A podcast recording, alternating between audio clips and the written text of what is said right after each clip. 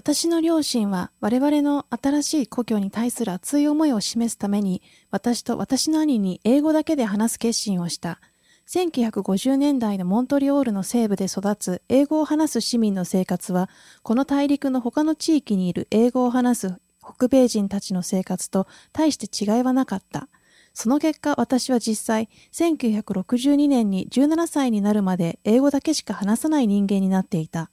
英語を使う学校に通い、英語を話す友達だけと付き合い、英語のラジオを聴き、英語のテレビを見ていたのである。もちろん私たちは学校でフランス語の授業を受けた。私はいつもフランス語のクラスでいい点を取っていたが、現実の世界ではフランス語を使いこなすことはできなかった。当時英語を話す100万人のモントリオール人はフランス語を話す200万人のモントリオール人との交流に何の興味も持っていなかった。北米大陸では英語がビジネスの言葉であり、優勢な言葉であった。この一般的な姿勢は私についても例外ではなかった。私たちはこの街の中ではフランス語を話す人々の方が多いという事実にほとんど気づいていなかった。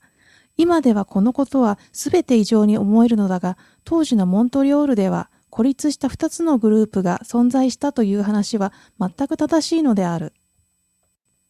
この40年の間にモントリオールの現実が変わったことを指摘しなければならない。英語を話すモントリオール人は今やカナダで最もバイリンガルな人たちと言える。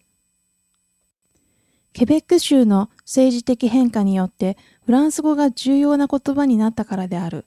その結果としてモントリオールも独特の雰囲気を持った活気ある都市になっている。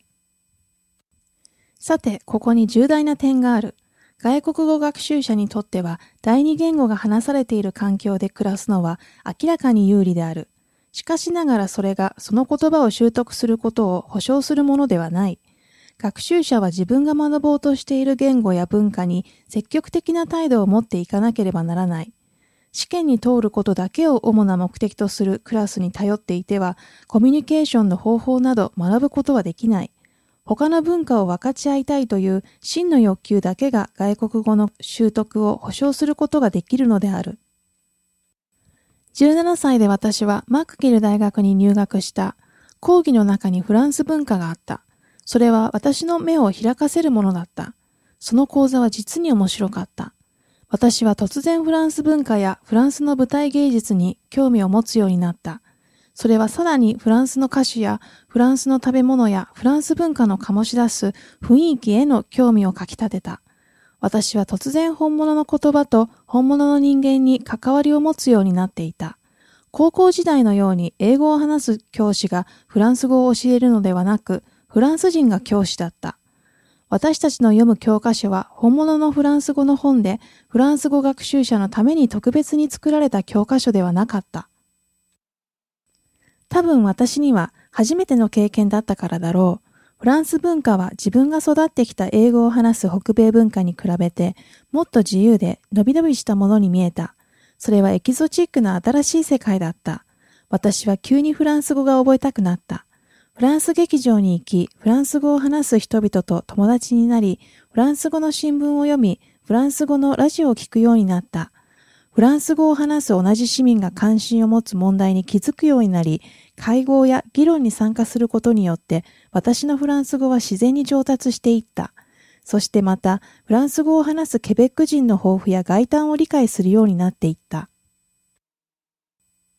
600万人ほどいるフランス語を話すケベック人は、17世紀にやってきた2、30万人のフランス移民の子孫で、増加する北米の英語圏の影響に対する自己防衛手段として保守的で内向的な社会を築き上げていった。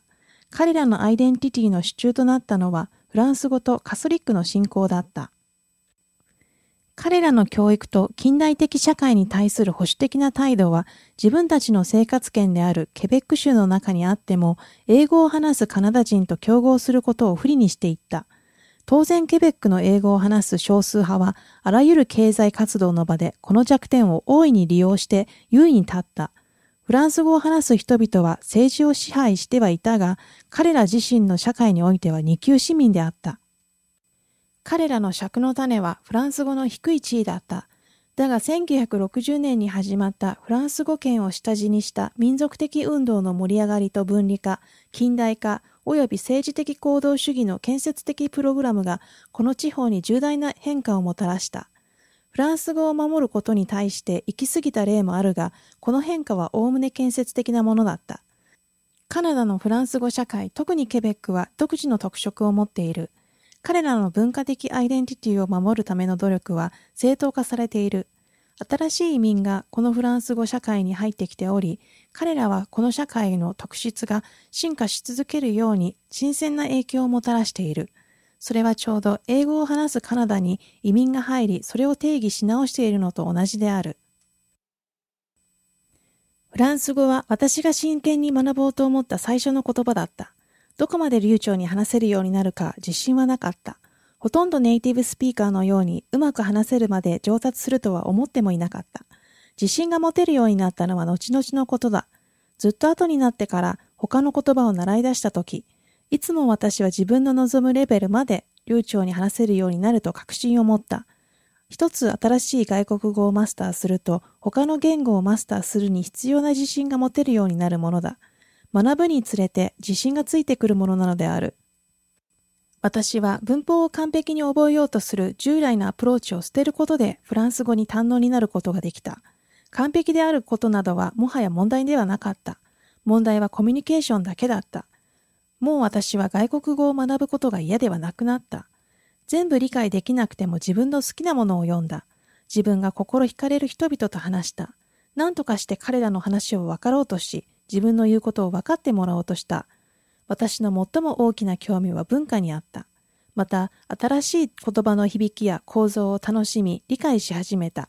ある言語に対する抵抗感や違和感といった態度から、その独特の表現方法や言葉の言い回しを味わう態度へと変わっていったとき、あなたは自分なりのリングイストへの道を進み始めたことになる。